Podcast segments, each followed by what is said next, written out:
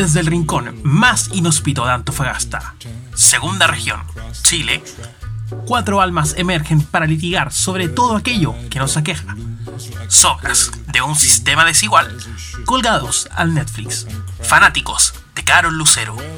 Cotres, Coqui, Checho y Alfaro llegan para desinformar y acompañarte en este oscuro camino llamado vida. Todo esto claro mientras nos siguen pegando bajo.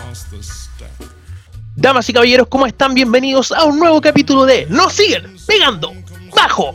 Esta semana estamos nuevamente encerrados de manera remota, sin embargo con muchos temas de los cuales conversar.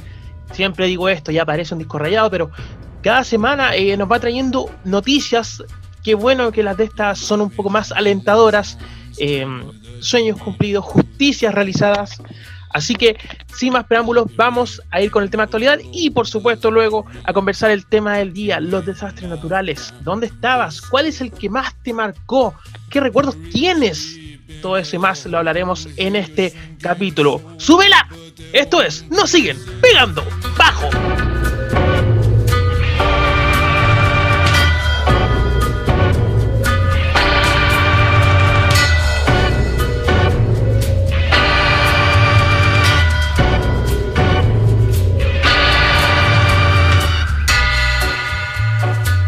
Bueno, chiquillos, comenzamos con este nuevo capítulo. Obviamente, antes preguntarle a nuestros comensales cómo se encuentran. Coqui, ¿cómo estás? Amigo mío, estoy demasiado bien. Aún con ganas de autosuicidarme, pero eh, viendo la vida de manera muy alegre. Eh, me levanté contento debo reconocerlo, me acabo de tomar todos mis antidepresivos y siento que ya no me están haciendo efecto. Pero además de eso y de la cesantía y del problema de la crisis, estoy muy bien. ¿Y tú, Sebastián, cómo estás? Eh, estoy bien, pero no con tanto entusiasmo como tú, por lo visto. Lo que pasa, amigos, es que recién me tiré un rabotril. Entonces, rabotril, dos whisky y una clona me tienen un poco sub y baja. Yo te veo arriba, no te veo abajo, la verdad.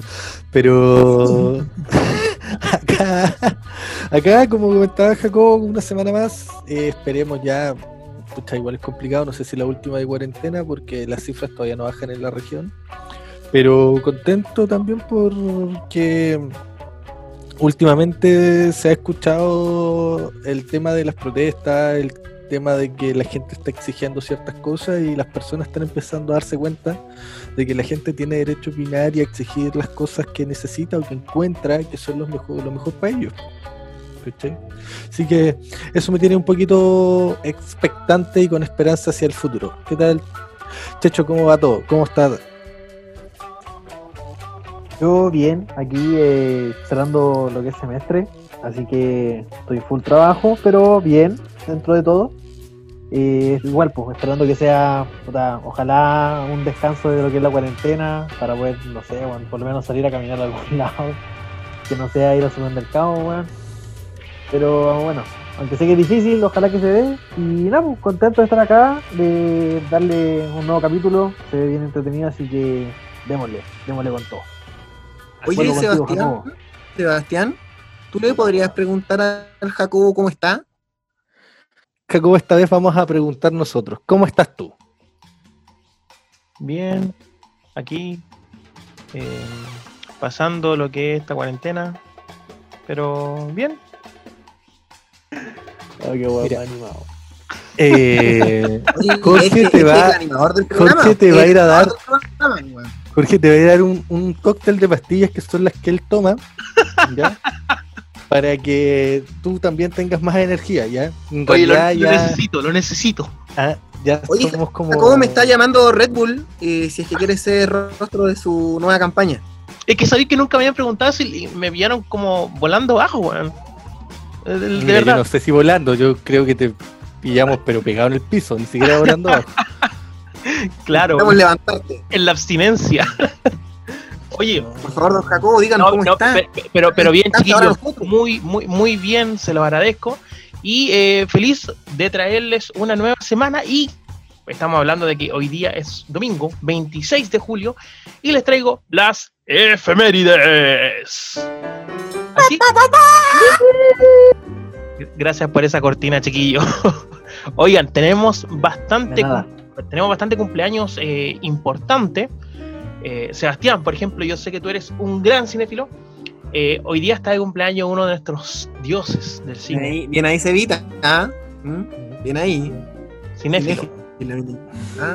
No, pues cinéfilo es que le gusta- había escuchado fetiches raros y el tuyo. el cinéfilo es que le gustan las películas, amigo. No, si sé que le gustan las películas, pues, por algo, ¿ah?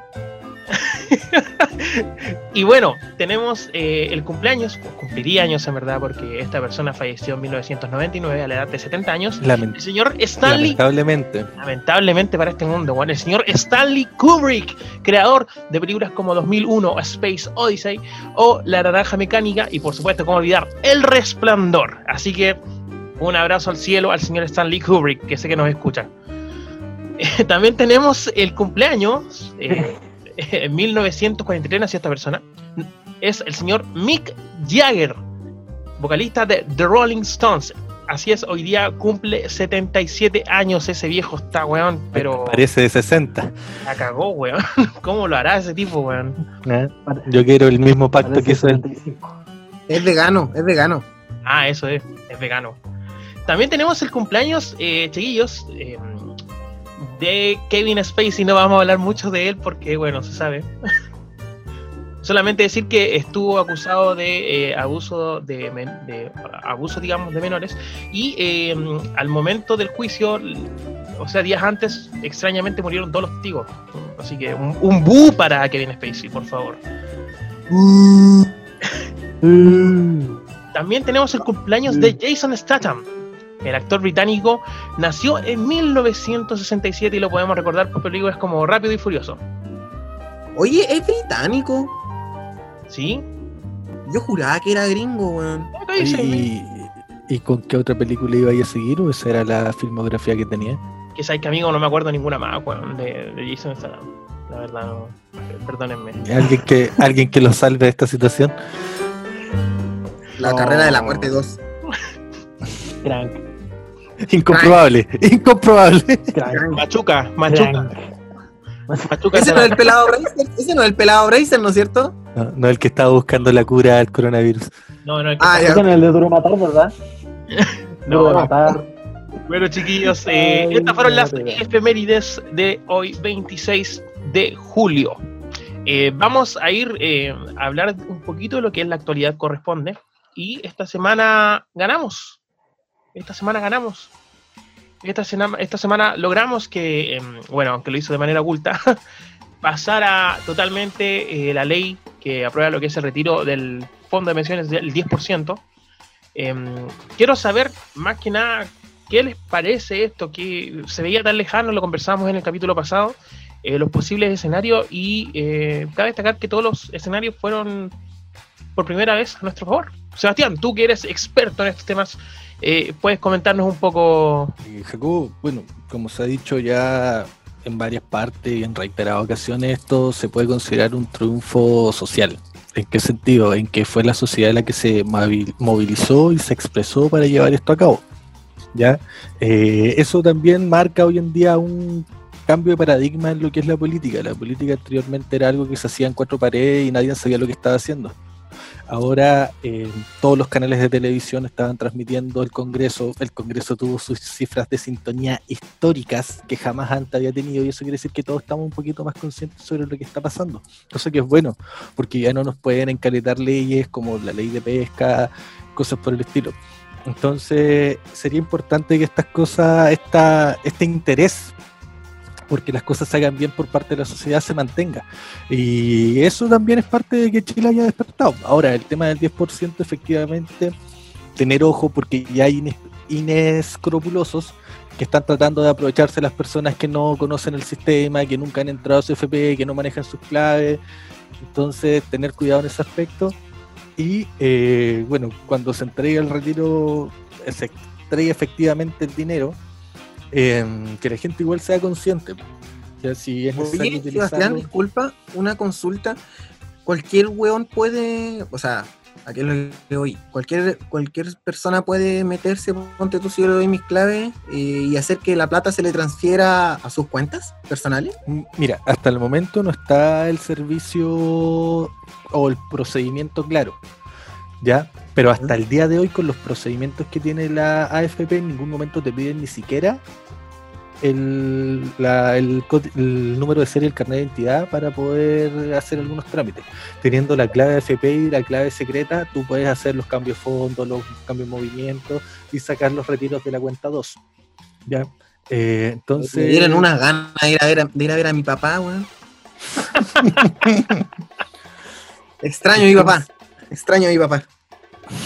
Entonces, como en conclusión, o sea, la gente que tenga que gastar el dinero, eh, que, si está obligada a hacerlo, que lo haga. Si no es necesario, eh, que busque las formas de ahorrarlo. Una de estas es la cuenta 2 de la FP, que renta mucho más que un depósito a plazo. Y eh, tratar, tratar de tener un poquito más de cultura financiera para que estas cosas, este pequeño triunfo, se le pueda sacar un mayor provecho el día de mañana y que cuando vaya cuando se discutan estas políticas también te- estemos un poquito más informados de lo que se está discutiendo y no pase como pasó anteriormente con el, la famosa AFP de, del señor Piñera y el y precisamente eh, que la gente también se eduque para que no, lo, no nos pasen gato por liebre. No sé qué opinan ustedes, muchachos, de esto. Mira, Sí. yo en lo personal creo que eh, es muy bueno para la sociedad, weón, eh, que por fin hayamos, se, haya obtenido un triunfo de esa naturaleza, más allá de que son los propios fondos de los mismos viejitos que han trabajado toda su vida. weón. Es como prácticamente darle un poco de su misma plata.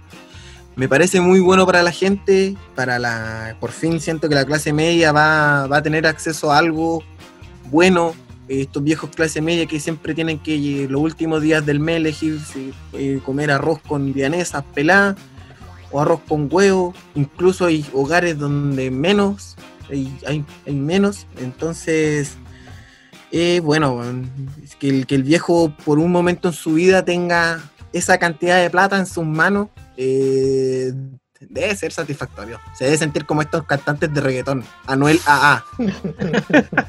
Avisamos llegan a la casa, brr, Alta- bebecita. Pero, Alta analogía, Jorge. analogía al eh, claro. No, así. No, pero más allá de eso, eh, siento que lo- lo- la gente que de verdad lo necesita le, le va a dar un muy buen uso. Estaba rondando una imagen así como de una encuesta en la cual salía en prioridades de lo que me voy a comprar el Play, comprar el Play 5 la primera. ¿Es, es verdad esa weá o era un meme falso? es fake. fake, Ah, ya, pero me asusté más. Esa imagen salió en, en Mega Noticias y realmente el, el primer porcentaje de gasto es, eh, La Play eh, 7. ¿cómo se llama? No, son, La- la eh, ¿cómo se llama? Eh, bienes de primera necesidad. Ah, ya, viene de primera necesidad. Claro, Bueno, el Play y- 4. Y igual contemos de que para el terremoto del 2010 viene de primera sociedad, se contaba un plasma, pues bueno. Oye, sí, me acuerdo. Me Ojalá. acuerdo Tuvimos, Cuando- tuvimos 10 años Oye, para evolucionar, weón, no podemos seguir igual. Era, súper loco porque yo veía en la tele que la gente iba a comprar y no habían cajeras. Entonces, como que las compras eran súper rápidas. Era No había bacán empaque ver tampoco, no había la- empaque. No había empaque, no había guardia, no había nada. Y como que ah, la, la puerta tenía una onda como rota, así como bien artesanal. Era como No, bacán. como, ¿no? como- como que todos se ganaron el minuto feliz. ¡Uy, sí! weón! Una wea- Oye, de-.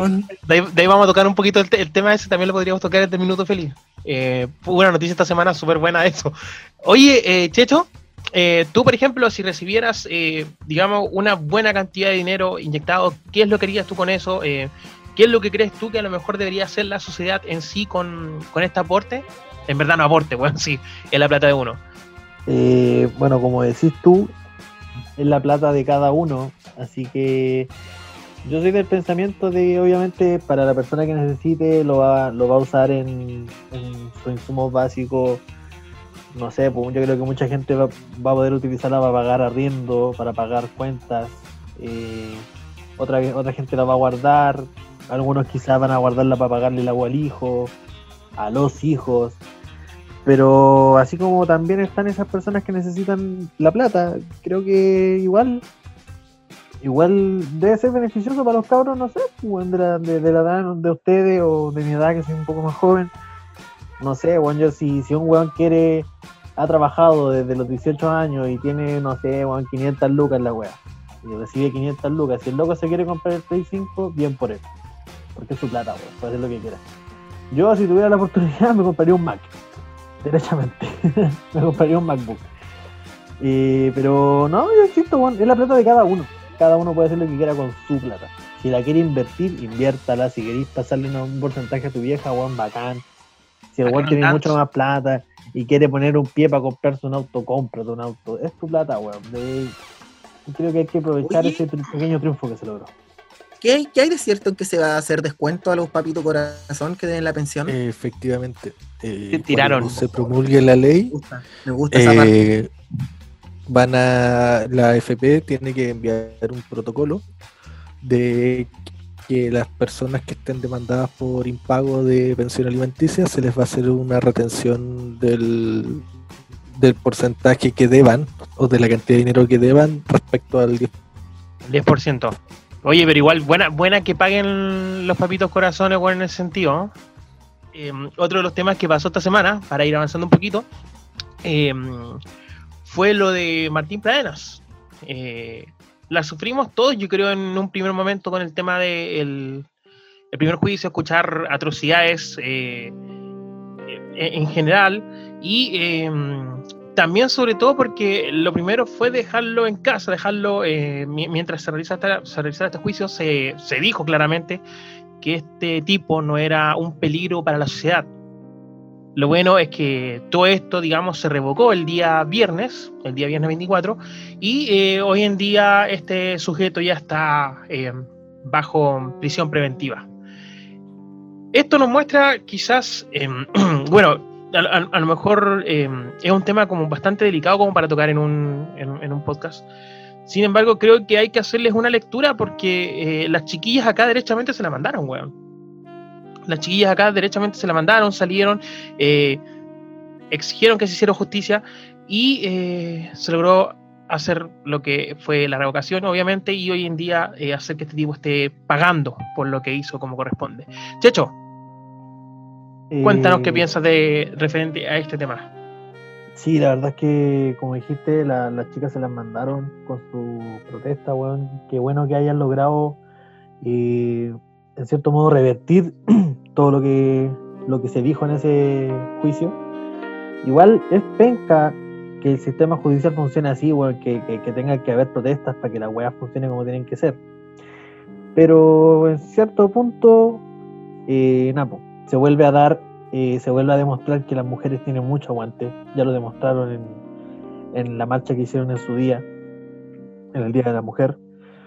Eh, de verdad, admirable lo que hacen las chicas, admirable lo que han hecho desde ya varios años, varios siglos luchando por sus derechos, bueno, así que bacán que, sigan así. Yo sé que van a, van a haber muchas más protestas, bueno, porque vamos a seguir siendo un país de mierda injusto, así que bacán por las mujeres, bueno, de verdad, un orgullo que sean así. Conozco muchas que han estado luchando allá en las marchas, bueno, que se han, que se han ido detenidas por luchar por, por sus derechos, así que nada, mucho aguante las minas y bacán por ella, Oye, sí, me gusta, me gustó lo que dijo mi cuarto hermano.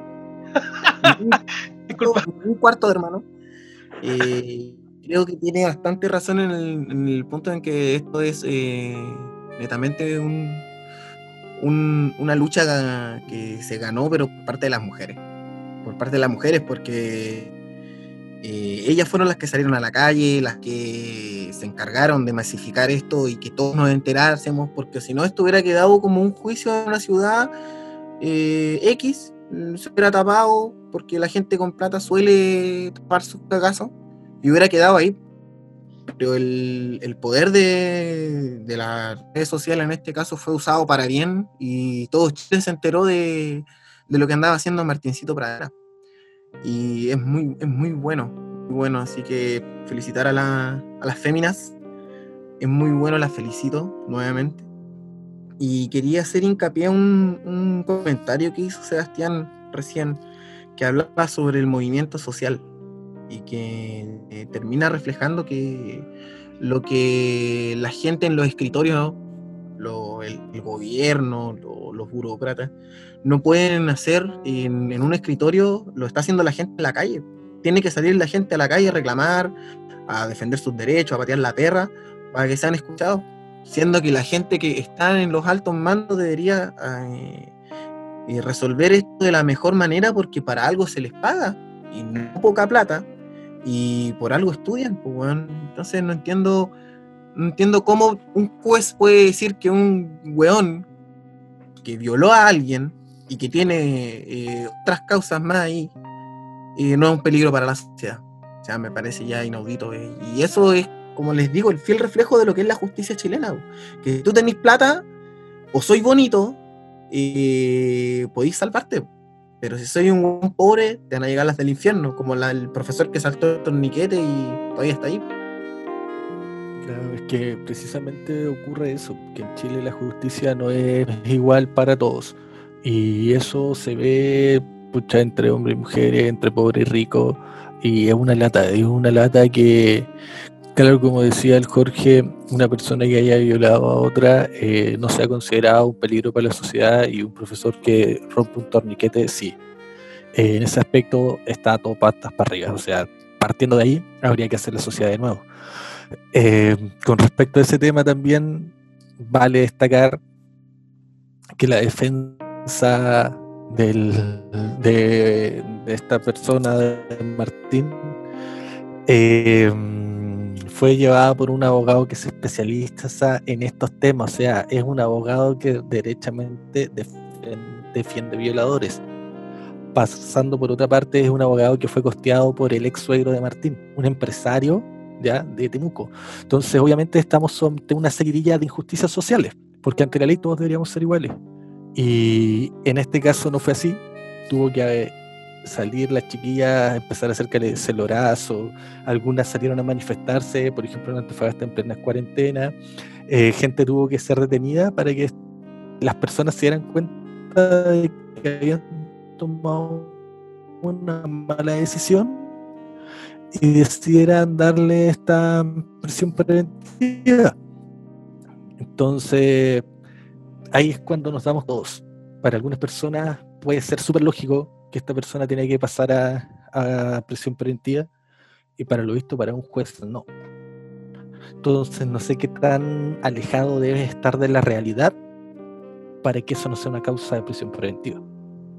Entonces, obviamente, eh, claro, lo mismo dicen ustedes, o sea, son años de injusticia contra las mujeres y en realidad no, no corresponde lo que está pasando y no debería haber correspondido nunca. Y es una lástima que estando ya el siglo XXI todavía tengan que seguir luchando por lo mismo que hicieron en la Edad Media. Eso claro. quiere decir que no sé cuánta evolución habrá de por medio para que sigamos haciendo lo mismo. Esto dice mucho, weón. Esa frase dijo mucho. Sí, dijo, dijo bastante. Yo creo que en, en sí eh, hace un resumen de básicamente eh, todo lo que rodeó este, este caso. Es eh, lamentable, creo, el, el o sea, no creo, es lamentable el hecho de que la, la familia de Antonia haya tenido que pasar por esto, además que la familia de, la, de las otras eh, víctimas de este depredador hayan tenido que pasar por este uh, primer juicio que, pucha, la verdad, hasta a mí me enervaba. Eh, qué bueno, qué, qué, qué, bueno que efectivamente se logró la prisión preventiva, qué bueno que eh, se viene un juicio en camino y eh, esperemos que esta vez la justicia llegue, que aunque se haya tardado un poco, efectivamente esta vez llegue y haga lo que tenga que hacer con un depredador como Martín Pradenas. Chiquillos, vamos a ir a una pequeña pausa y eh, volvemos con nuestro capítulo, ya saben, el tema principal y otras cositas que vamos a ir comentando en el camino. Así que pausa comercial y volvemos.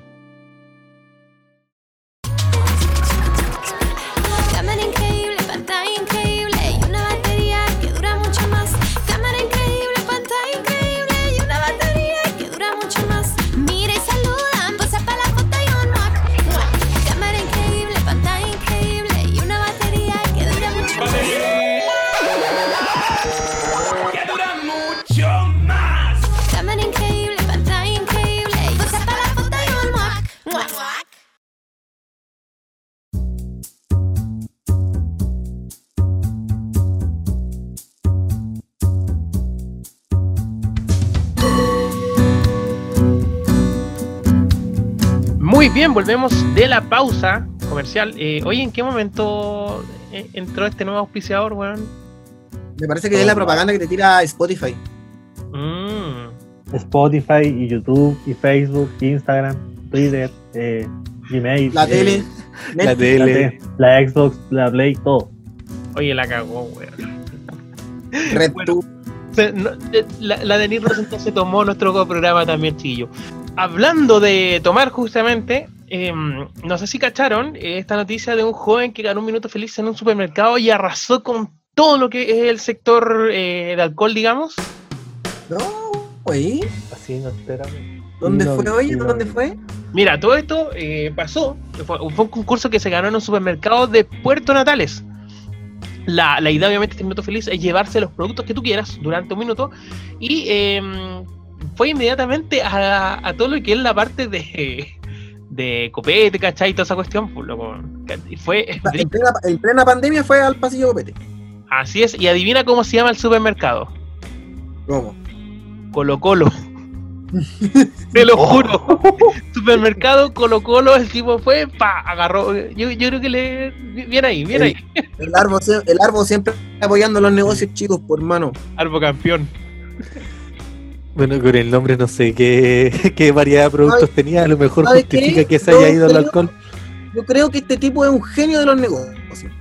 Sí, Porque Sí, el weón si fue a los copetes más caros, después los revende por internet, se hace millonario, pues yo justamente lo, iba a decir yo. lo- lo mismo les iba a preguntar yo. lo mismo. Lo mismo le iba a preguntar a ustedes, así como que, chiquillos, ¿qué harían ustedes con un minuto feliz en el supermercado? No se vale copiar, por supuesto. Así que, Sebastián, ¿qué harías tú, por ejemplo, eh, con un minuto feliz en un supermercado? En realidad depende en qué situación esté, o sea, si, si no necesito nada del súper, quizá haría lo mismo, o, mm, o si me falta algo, me haría lo que me faltara, pero si no tuviera necesidad de nada, quizá haría exactamente lo mismo que hizo este sujeto. Ahora, eh, quizá en el contexto- Y con el sonido de la lata de fondo. Con el sonido de la lata de fondo, weón. Es lo mejor. Quizás. O sea, Ah, lata. te, te soy Oye, sincero, ¿sabe qué? pero, ¿Sabe qué? pero Yo ¿sabes cuál es el punto? Espera, ¿Ah? ¿sabes cuál es el punto? Cuéntanos. que yo creo que donde la cagó el compadre, que estamos en una pandemia que le da un contexto totalmente distinto a lo que hizo. Claro. Claro, porque el juicio de valor al tiro va a ser hay gente que no tiene que comer y este compadre hizo esto. ¿Y tú crees que no vendió los copetes ya? Pero calmado, ¿cuál es el otro contexto? Em, Puerto Natales ya no tiene contagios, pues, weón. Sí, pues, de hecho lo van a empezar a desconfinar Sí, ya. pues. Es ¿Verdad, prácticamente otro Chile. Justamente. Sebastián, Jorge, ¿qué me ¿sabes qué? Yo creo que si, si, si tú tuvieras un minuto feliz, no sabrías qué hacer. No sabrías qué hacer tú con un minuto feliz. Con algo que lleve la palabra feliz, no te dejaría perplejo. Ah. ¿Qué es esto?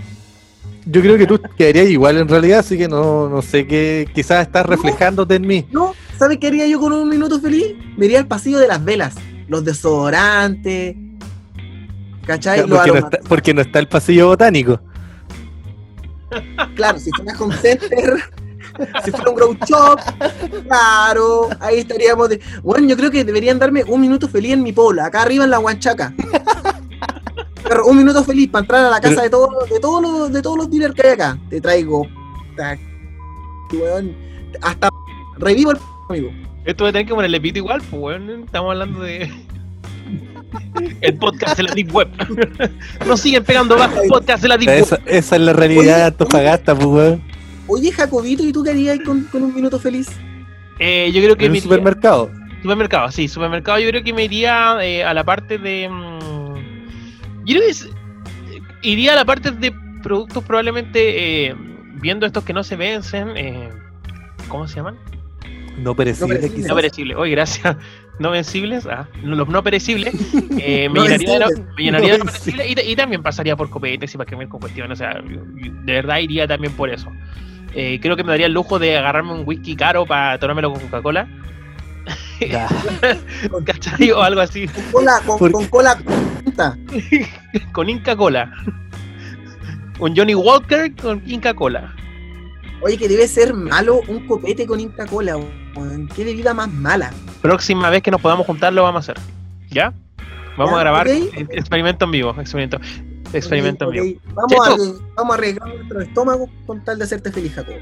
Checho, ¿qué harías tú, por ejemplo, con un minuto feliz? Yo, En un supermercado. En un Vale supermercado. aclarar, vale aclarar siempre esa wea. Con un happy ending. Yo. voy a, voy a, Ah. voy a admitir, ¿sabes que Yo creo que todos, weón, todos pasaríamos al, al pasillo del copete para que andar con weón. Todos sacaríamos algo. Yo sacaría esas chelas que son más ricas, weón. Llenaría el carro culiado de cerveza. Y también sacaría, no sé, weón, sacaría su weá rica. Sacaría. ¿Sabes que Yo creo que ¿Un el weón que se ¿Un gana. El, we- el weón que se gana el minuto en el supermercado. Yo creo que lo que menos piensa es comprar weas necesarias, weón. De verdad. Lo que menos piensa es, oye, sé que voy a sacar arroz, weón, azúcar. No, weón, no se te ocurre sacar ni una de esas mierdas. Jamás. Yo creo que este weón que sacó el copete, después llegó a la casa y la, esposa lo miró así como, che, weón, saca de colación para el cabro chico, por lo menos, weón. Porque no, no, no, se te ocurre, weón. Va a ir directamente a lo bueno. Yo para el copete. Yo también iría al copete, me sacaría un autito Hot Wheels para la colección. Una, unos lapicitos, weón, no sé, weón, sacaría caleta, weón. Pero no sacaría nada útil. Estoy seguro de eso. A mí me dicen minuto feliz en un supermercado, nada útil sacaría de esa weón. Lo aseguro. Oye, pero imagínate que este, este supermercado, el, el supermercado Colo Colo, conocía la gran cadena, era eh, no un supermercado tan grande, pero te imagináis, nosotros trabajamos en, en Jumbo, tener un minuto, weón, tenéis que picarla, weón, esa weá es súper grande. ¿Y por dónde entráis? Entráis por el el, mazo pique, entráis po, por el sector mazo así como de las poleras. Una, una vez yo estuve para, ¿cómo se llama? Cuando una chica se ganó un minuto feliz para un, un- el Día del Niño. ¿Ya? Y claro, cerraron el pasillo de los juguetes de juguetería. Y la niña iba, creo que el papá iba con el carro y ella iba sacando, echando muñeca y todo, y después pasó por la caja y claro, o sea, jamás pensó que sacó, o sea, la muñeca iba tres veces repetida, no importa. ¿Se rajó con propina? Chiquillos, vamos con el, el tema que nos compete para este capítulo. Eh, es hablar y recordar, por supuesto, desastres naturales. Todo esto referente a que esta semana hubo un, terremoto en Alaska, lo cual generó eh, alarma de tsunami. Eh, y esto no es ajeno a nuestro país, eh, nuestro país de hecho uno que es bastante sísmico. Y bueno, también podemos hablar de no solamente terremotos, millones de desastres que nos, nos pueden haber tocado. Chiquillos, ¿cuál es el desastre natural que más los ha marcado en su vida? Empezamos contigo, Coqui. La verdad es que uno de los que más me, me sorprendió en lo personal fue cuando pasó el, el aluvión allá por Chañaral. Cuando, esto fue en el 2017, si no me equivoco. Eh, justo en ese día, acá en Antofagasta llovió bastante. Y claro, como siempre sucede, eh, cuando hay alguna contingencia climática o lo que sea, eh, cortan la luz, se caen las señales de los teléfonos. Entonces estábamos totalmente desconectados de lo que estaba pasando en, otras partes de Chile.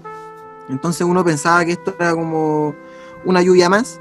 Eh, recordar que ese día llovió muy fuerte acá en Antofagasta, pero después cuando ya se, se restablecieron los suministros y uno se pone a ver tele o ya se mete a Facebook para, para ver qué estaba pasando y ver la cagadita que había quedado en Chañaral fue, fue impactante. Lo- cuando bajó el Jarno los ríos, eh, cómo arrastraba personas, eh, animalitos, arrastraba casas, weón, cómo se llevaba un container, se lo, lo arrasó como una pluma.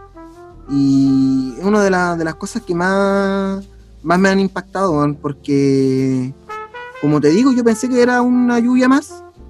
Y después ver eh, que en realidad eh, acá en Antofagasta solo fue una lluvia, pero para la gente de allá eh, fue perder incluso familiares. Al punto que aún hay un, un señor que busca a su hija. Ya ha- han transcurrido casi tres años y el señor aún, busca a su hija. pues, Imagínate, es fuerte. Es fuerte. yo creo que ese es el desastre natural que más me ha, me ha como impactado. Oye, ¿sabéis que déjame hacer un, un hincapié eh, respecto a ese desastre natural?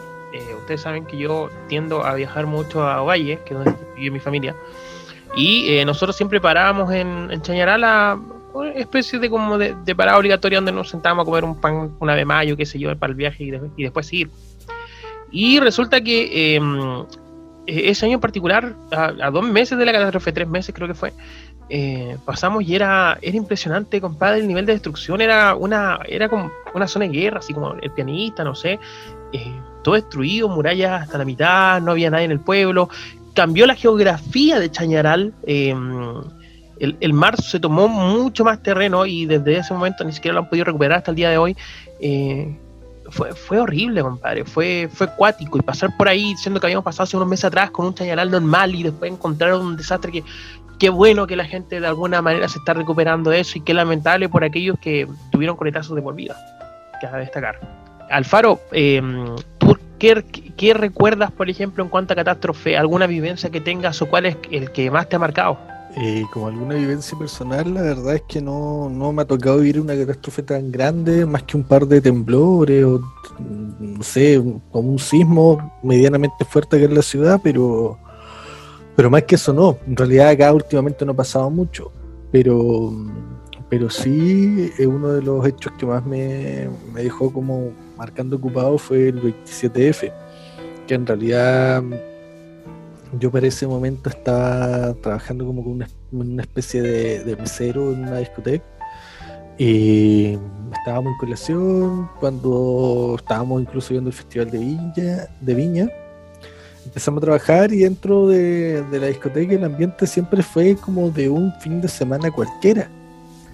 Ya, nosotros igual salimos como tipo seis y media, siete de la mañana del, del recinto y claro, cuando nos vamos dando cuenta de la cagada que había. Porque estáis como desconectados, estáis con una burbuja. Entonces empezáis a ver los celulares, un terremoto en Chile. La verdad, en Antofagasta ni se sintió ese, ese sismo. Claro. Y, mm, y cuando, claro, empiezas a, ver las noticias, que se habían caído edificios, habían ciudades que prácticamente un tsunami las había hecho desaparecer, no podéis creer que mientras pasaba un fin de semana cualquiera, todo eso estaba pasando y, y ahí dentro el tiempo pareció no detenerse. Entonces, eh, claro, te da para pensar, o sea, a un par de que, no sé, a cuánto fue ya, unos 500 kilómetros, estaba la escoba, o sea, em, habían edificios en el piso, gente había perdido sus casas, personas desaparecidas, se había decretado estado de catástrofe en medio Chile. En realidad mm, fue impactante el hecho de que mientras el mundo seguía para las personas que estaban ahí dentro, para el resto del mundo todo cambió, o sea, para el resto del país.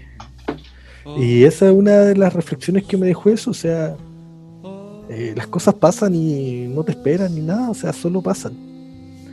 Y en el momento menos pensado, y pueden uno ni siquiera darse cuenta y, está yendo la escoba afuera. Y de hecho, hay ciudades que hasta el día de hoy todavía no se pueden reconstruir completamente.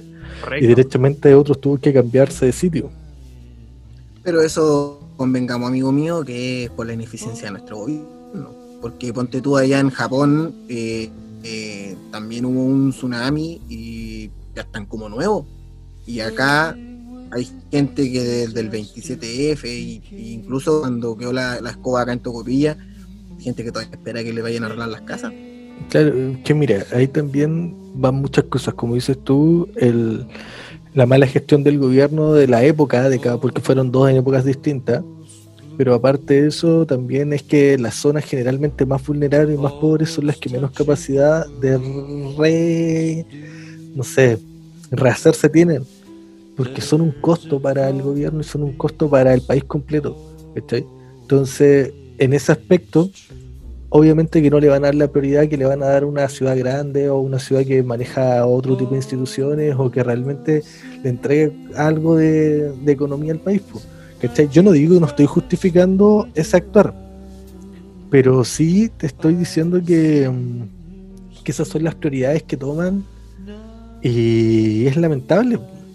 Es lamentable que, que por ser un pueblo chico que no produzca, eh, se deje en el olvido, o literalmente ya como Tocopilla sea zona de sacrificio ambiental. Porque tú estás, claro, tú estás claro, tú estás claro que hay un terremoto ahí y van a preferir trasladar a la gente que a reconstruir el mismo, para poder seguir explotando el agua tranquilo. ¿Cachai? Entonces esos son planes estratégicos del gobierno que te dicen, no, yo no, no voy a mm, no voy a invertir en reconstruir acá si necesito que esto salga, ¿cachai? Me hizo acordar mucho al, al terremoto que yo que, que más me marcó a mí, que fue el del, el del 2007, acá en el norte de Chile, que tuvo epicentro, me parece que en Tocopilla. Eh, ¿Por qué me marcó? ¿Y por qué digo que, porque me, que remarco lo que dijo el Seba recién? Porque uno de los pueblitos que quedó más para la cagada eh, fue María Elena. María Elena quedó con muchas casas destrozadas, entonces la, eh, mucha gente en ese tiempo tuvo temió lo peor de- por el pueblo, porque perfectamente el gobierno puede haber dicho, bueno, ya sé que María Elena quedó tan palpijo, que cerremos nomás, pues bueno, si un pueblucho.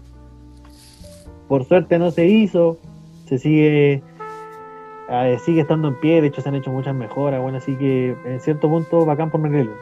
Y volviendo al tema del terremoto, ¿por qué me marcó? Porque eh, yo en ese tiempo iba en cuarto básico, Leo chico, y fue el terremoto fue como a las 12 y tanto, entre las 11, 12, 12 y tanto. Y supuestamente yo debería haber estado en clase. Eh, pero pasa que justo este día fue el, el CIMSE, el maldito CIMSE, y por suerte nos mandaron temprano para la casa, entonces el terremoto yo lo viví en la casa jugando Play. Pues tuve la suerte porque me, me- me imagino cómo hubiera sido vivir un terremoto estando en la escuela, pues, weón. Porque la primera weá que te dicen, métete debajo de la mesa. Pero no, pues weón, nadie se mete debajo de la mesa, todos los weones salen corriendo, todos. Entonces creo que eso es lo que siempre recuerdo. Cuando me hablan del terremoto, digo, weón, sé que yo tuve la suerte, la suerte de que me estaban haciendo el cince, weón, porque me pude ir tempranito para la casa, piola. Y como te digo, nunca había vivido un, terremoto, weón. Fue como. Porque además fue largo, el terremoto, el terremoto este duró como tres minutos, weón. Entonces, el, el, el fue, fue cuático, weón. Yo, yo, yo que iba a la cagada porque te digo, nunca había visto un terremoto. El palo de poste que está frente de mi casa, weón, se movía como gelatina y dije, esta weá se va a caer encima de la casa, no sé, weón, de verdad. Fue como lo que más me marcó porque nunca había vivido, de hecho, después de eso creo que nunca más volvieron, volvió a haber un terremoto tan grande acá en Antofagasta. No, han no, sido como temblores. Lo que sí no le tengo tanto miedo. Acá en Antofagasta de repente tiembla en la noche, weón, súper fuerte y es como que está temblando, me levanto. Nada más. Pero sí me marcó porque fue la primera vez que sentí una catástrofe acá, en, acá en- en- o sea, en la vida y, y como te digo, siempre me acuerdo de que el CIMSE me salvó de no vivir un terremoto en la escuela. Siempre. Y Oye, ¿qué estáis jugando? ¿Qué estáis jugando? El- Eh, estaba jugando Play 1, hermano, pero no me acuerdo, weón. lo, Estaba jugando Play lo 1. más relevante de la historia, ¿no? Estaba No, jugando no, Play no. 1, pero no me acuerdo. No es que me dejó metido esa parte. Porque eh, 1. eh, me dejó metido, ¿por qué? Porque eh, tengo un conocido que vivió el 27F también, ¿se va, cachai? Pero él, él estaba ya, él estaba en, si no me equivoco, estaba en nacimiento. ¿Qué Ya. estaban haciendo? Y estaba, y, y nos contó a nosotros, ¿no? después, después cuando nos comentó así lo que, lo que le pasó, estaba viendo Titanic. ¿Cachai? Entonces dice que estaba justo en la parte que se estaba hundiendo el barco y empezó este terremoto. po. Entonces, entonces por eso te- le, le pregunto al Titi, porque también es como que súper choqueante cuando estás como en una cuestión y, y- y tu, tu alrededor se empieza a mover y no sabís si. Él incluso en un momento dijo así como que hoy tan brígida está la película, así como 4D y no, pues, no, era. Era, Había era tirado la- un hongo. Claro, era la catástrofe. Entonces por eso le preguntaba a, a Checho aquí eh, cuál había sido la, el, el juego que estaba El juego. Claro. No, solo recuerdo que estaba jugando Play 1, Nada a- a- mí, por ejemplo, lo que más me, me marcó en cuanto a catástrofe eh, fue el terremoto de Japón. Que independiente de que, claro, no lo vivimos, eh, las imágenes que salieron de este, del posterior tsunami y de cómo la naturaleza puede afectar tanta... eh, de- recordemos que este incluso eh, creo que cambió el eje de la Tierra un poco. Lo movieron unos centímetros, tengo entendido.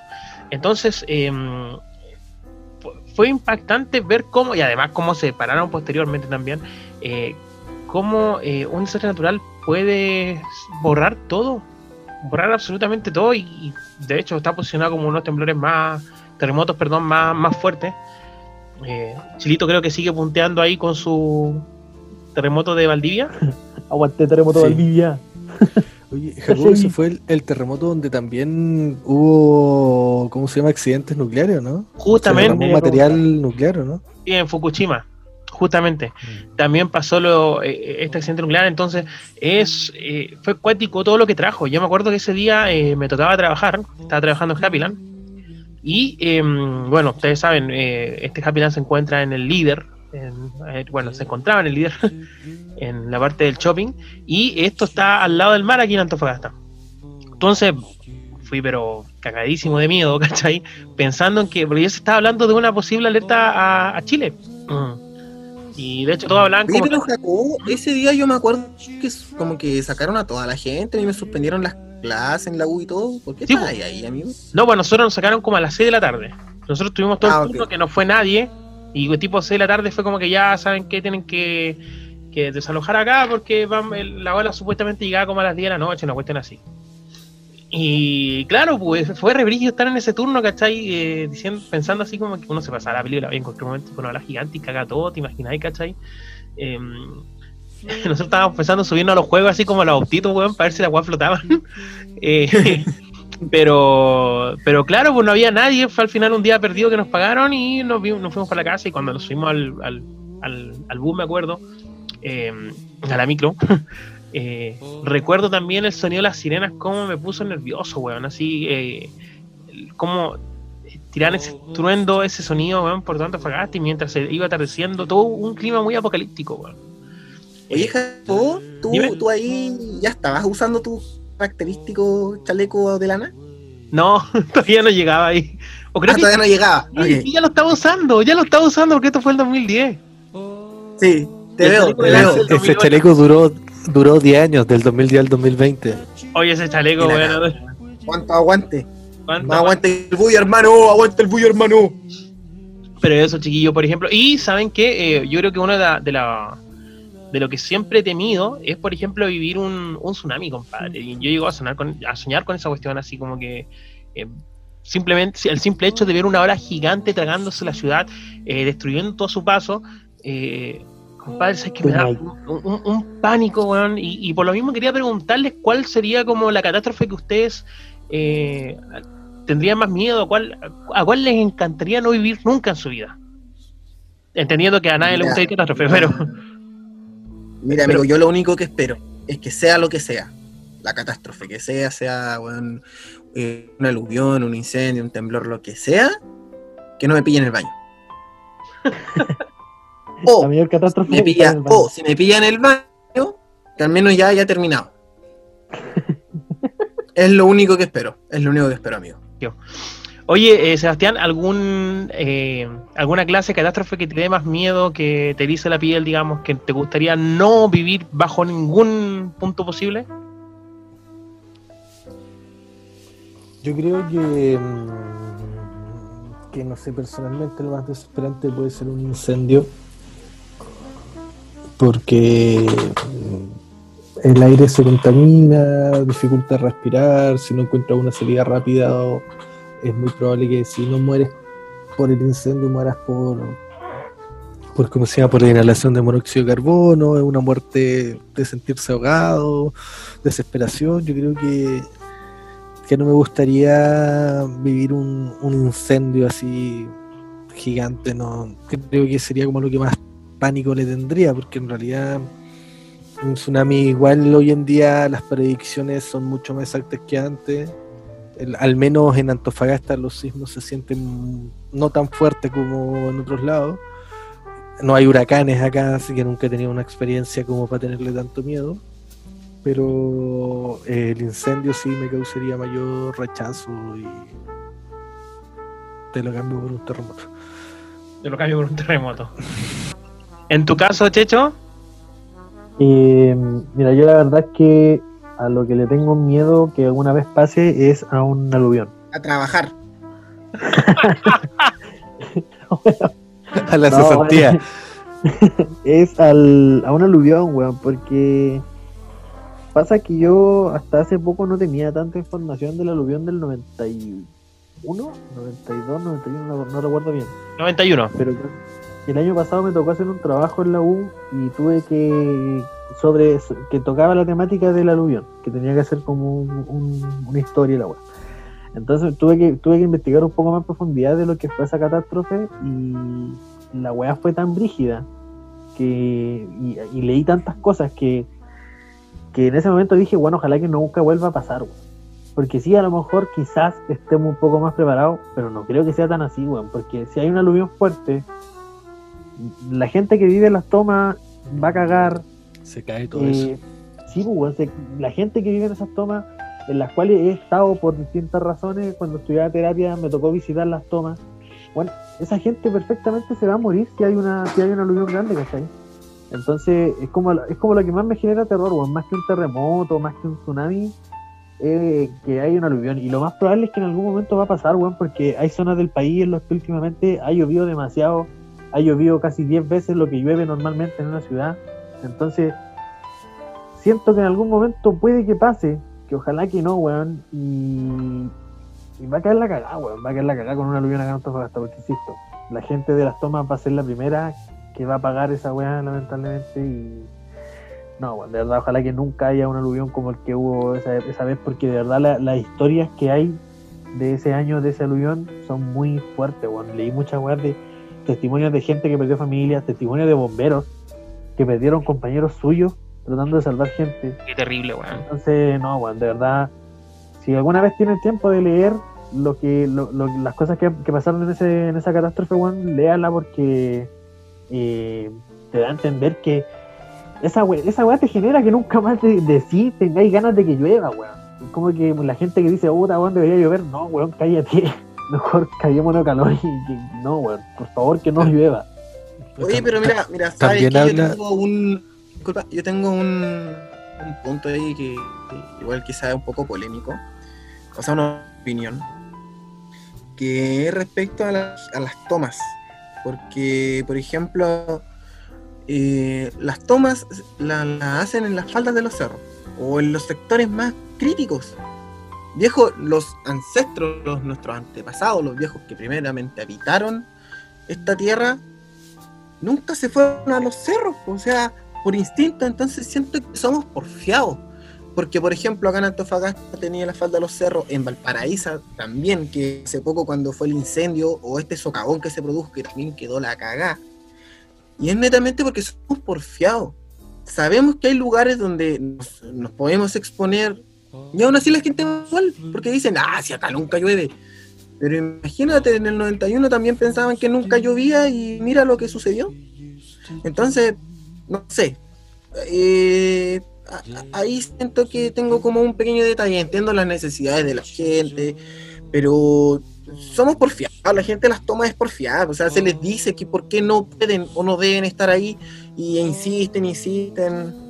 No, no sé. No. Yo, yo comparto el punto contigo, Jorge. De hecho, la intervención que iba a hacer es lo mismo. O sea, si hoy en día hay toman ese sector, es por un weón.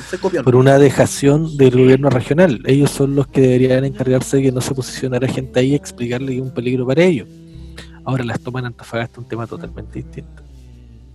Porque eh, en realidad pucha, las tomas se deben entrar camionetas 4x4, ¿cachai? Están colgados un montón de servicios y hay gente que tiene su casa, la rienda y se va a vivir en las tomas. No es toda la gente. Sí, sí, exacto, exacto. No es toda la gente. Siento, que la gente las toma, eh, es como que si me chanto acá, me chanto acá en algún momento, esta va a ser mi casa y va a ser mi terreno. Claro, y entonces, ta- ahí también- y ahí quedan. También, igual que Sergio, yo por las carreras de salud que estudiamos, igual he ido a las tomas y hay gente que realmente es pobre. Y esa gente, obviamente que hay que darle una solución y hay que darle una ayuda y Claro. reubicarle un lugar digno y como corresponde. no se puede pero crucificar a mucha gente- Claro, pero hay pero mucha gente también que se aproveche. ¿cachai? Entonces, obviamente que es un tema eh, acá en Antofagasta. Las en Antofagasta son un tema. ¿cachai? Y por algo ningún gobierno lo podía solucionar, me refiero a un gobierno regional, ni tampoco ninguna alcaldía se quería meter en el tema. Exacto. Claro. ¿Saben qué? Y hablando, por ejemplo, también de otra parte de, de estos desastres naturales, a mí me da risa como las actitudes que tomamos mucho al momento de vivir una. No sé si hay cachado que una de las primeras weas que tú preguntáis cuando estáis en pleno terremoto, cuando pasaste un terremoto y estamos hablando de algo totalmente fuerte, es llamar a alguien y decirle, por ejemplo, eh, oye Sebastián, ¿sentiste el terremoto? Es como, es como, ¿Te despertó el terremoto? claro, es, es es como una actitud tan estúpida que tenemos a veces, compadre. Oye, pero ¿sabes qué? Es, bien- es bueno preguntarlo porque hay gente que no lo siente. Bueno, yo estoy durmiendo, no siente los temblores si yo ni estoy nada. durmiendo no lo siento. Estoy diciéndole a. estoy Es que amigo, con la cantidad de fármaco que tú ingieres antes de dormir, No, amigo, hoy en día no. Hoy en día soy un hombre nuevo, estoy sano. ¿ah? Y eh, mira cómo te tienen a ti. Por eso dejé de consumirlo. la falta de pastillas, de hecho. Yo soy la otra cara.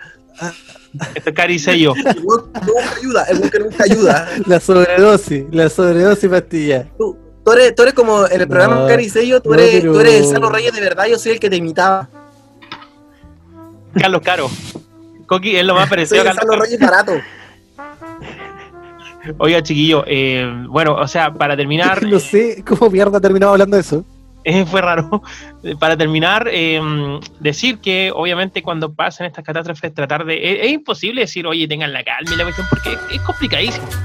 Eh, pero tratar de reaccionar como corresponde, no salvar eh, cosas materiales que se pueden ir recuperando en el tiempo, eh, sino que salvar las vidas.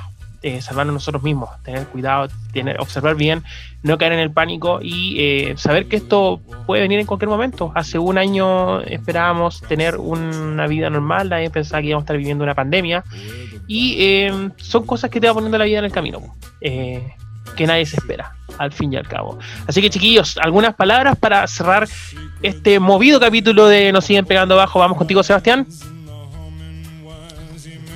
Que me toca primero, bueno, me cagaste.